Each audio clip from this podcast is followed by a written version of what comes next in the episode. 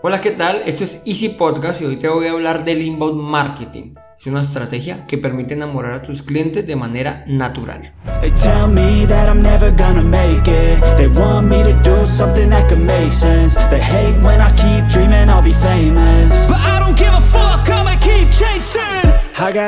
Bienvenidos a Easy Podcast el podcast donde hablamos de marketing digital y tecnología en tu idioma. Quiero recordarte que en Asisten.co tenemos desarrollo web, marketing digital y ahora cursos online con todo lo necesario, todo lo que necesitas para el marketing online para emprendedores. Esto lo encontrarás en cuemon.com. Y sin más, comenzamos.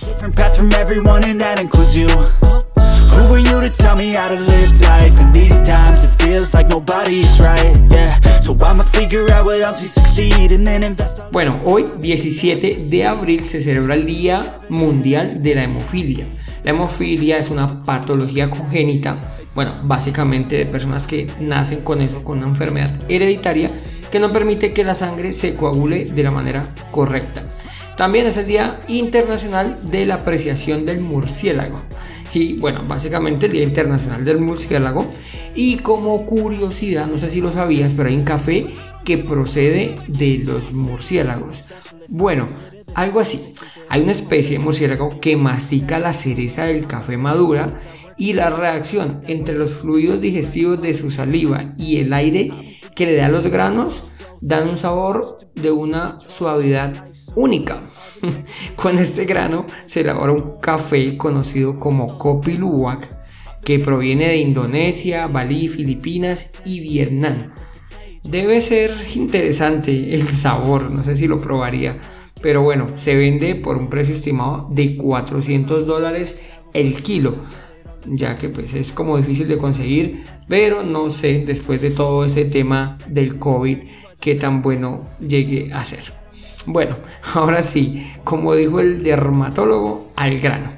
Hay un tipo de marketing que se llama inbound marketing y consiste en enamorar a tus clientes, bueno, a tus posibles clientes.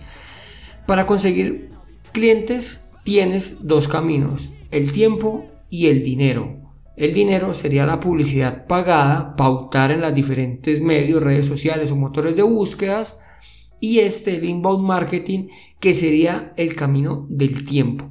El inbound marketing consiste en crear contenido de valor para tu audiencia, algo así como este podcast en el cual estoy entregando contenido de valor sin necesidad de recurrir a mensajes invasivos. No es lo mismo estar aquí que tú quieras escuchar un podcast lo escuchas por libre elección y no que te lo pongan así como el típico anuncio de YouTube mientras estás esperando ver una película, bueno, escuchar un, ver un video, escuchar una canción y ¡pum! Viene YouTube y te mete en la propaganda con publicidad india de 3 minutos, ¿listo?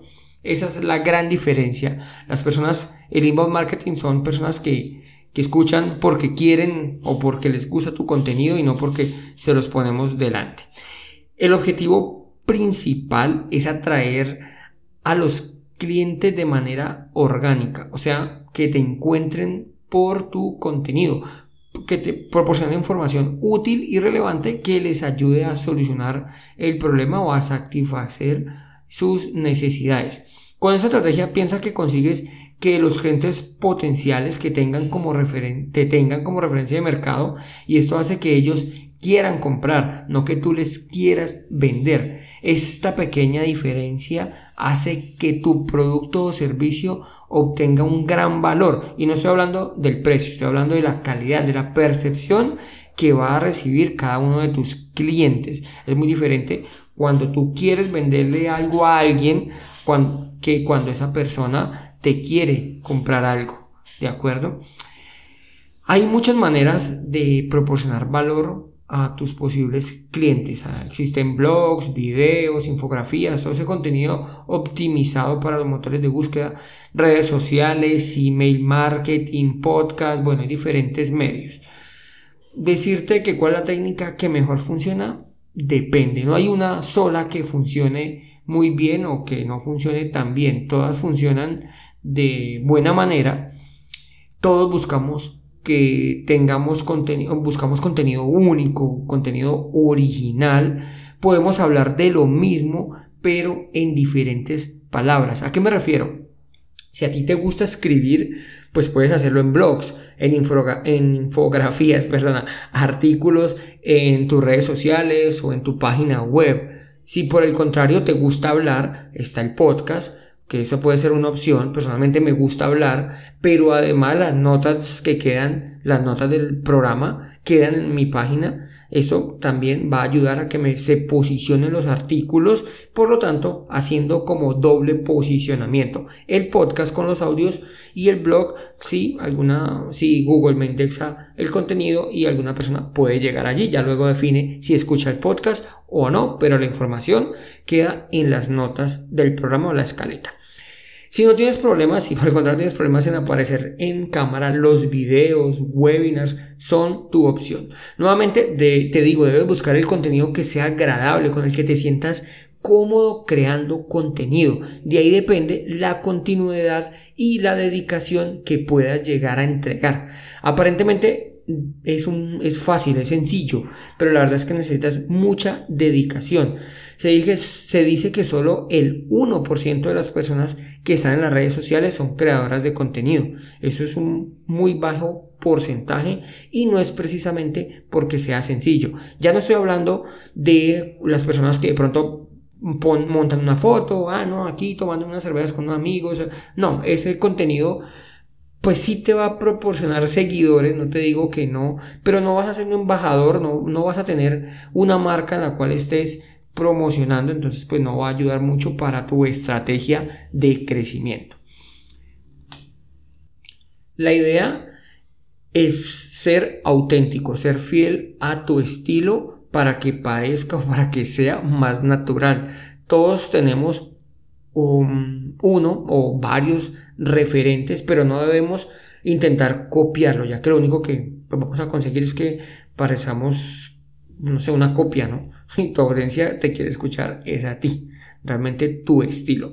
Puedes pensar que otras personas lo hacen, ah, pero si el otro lo hace, no sé, publica dos, tres o cada día, hace un podcast cada día, genera reels o genera contenido de valor, eso no significa que solo quieran ver o escuchar a esa persona. La forma de ser tuya es, única. Y ahí está el valor que estamos entregando. Hace poco me decían, eso es lo que me gusta, que se te ocurran unas cosas rarísimas. Eso hace parte de mí, de mi esencia y ya no la puedo cambiar. Eso va a quedar plasmado por todo lado por donde yo paso, ¿no? Si me escuchas, si me escuchas hablando en persona, sabrás que también utilizo ejemplos súper extraños al momento de hablar. Entre otras cosas, eso, según estuve leyendo, ayuda a impulsar la imaginación y no solamente la mía, sino a las personas con las que interactúo. Una vez que tu audiencia te sigue, que comienza, que comienzas a tener una tribu, personas que atraes por tu contenido, por tu forma de ser, vas a tener auténticos fans que al momento de tener un producto serás un referente y por ende estarás en los primeros puestos como una opción de compra. Eso no garantiza que siempre vayas vayan a comprar tu producto ¿no? o tu servicio, pero sí vas a tener más opciones sobre la competencia si esa persona pues ya confía en ti o en tu marca. Se dice que la conversión es entre alrededor del 1 y el 3% al momento de vender un producto o un servicio. Y para lograr esto, se debe seguir un proceso. Ese porcentaje entre el 1 y el 3% es de tu audiencia. ¿De acuerdo? Si, si a ti te escuchan 100 personas, pues se supone que al menos una persona te va a comprar un producto que estés eh, vendiendo, bueno, o servicio. Te decía, para lograr eso hay que seguir un proceso. El primer punto es atraer. Logras llamar su atención con el contenido publicado. Aquí son totalmente extraños que van a comenzar a consumir tu contenido. Segundo viene convertir. Aquí lo que se va a lograr es que se apunten a un listado de email para continuar con el proceso o que visiten tu página o tu landing page, lo que tengas o tu blog para que te vayan conociendo mejor. El tercer paso es cerrar. Ahora que te conocen, que consumen tu contenido, que llamaste su atención y eres un referente, seguramente es hora de cerrar la venta. O bueno, que ese potencial cliente decida comprarte y ya deje de ser un potencial, potencial cliente a un cliente. Por último, el cuarto sería el deleite. Ahora que ya es tu cliente, debemos de seguir o debe seguir entregando contenido de valor, por lo tanto es un cliente feliz. De ahí en adelante tendrás un mini embajador, un comercial hablando bien de tu marca y seguramente consiguiendo nuevos clientes. Espero que te haya podido explicar claramente qué es el inbound marketing y por eso es que debemos enamorar a tus potenciales clientes. Hay una analogía en el marketing con enamorar a tu posible pareja. El primer día que sales con alguien no le vas a pedir que se case contigo. Lo correcto es comenzar a salir, a conocerse, qué le gusta, qué come, qué hace todo. Eso hace parte del inbound marketing también. Comenzar a conocer a tu posible cliente, qué contenido le gusta, cada cuánto le gusta, en dónde lo consume. Y eso mismo pasa en el marketing. La primera, la primera vez que hablas con un cliente, pues no le dices, hey, cómprame ¿De acuerdo? Entonces por eso están estas cuatro fases. Atraer, eh, segundo convertir, cerrar y por último el delay.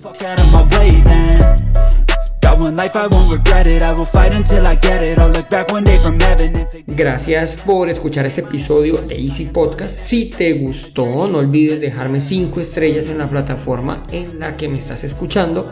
Nos vemos el próximo episodio donde te hablaré de los computadores corporativos y por qué deberías trabajar con ellos. Sin más, nos escuchamos el próximo episodio y recuerda que un viaje de mil kilómetros comienza con un primer paso. Ciao ciao.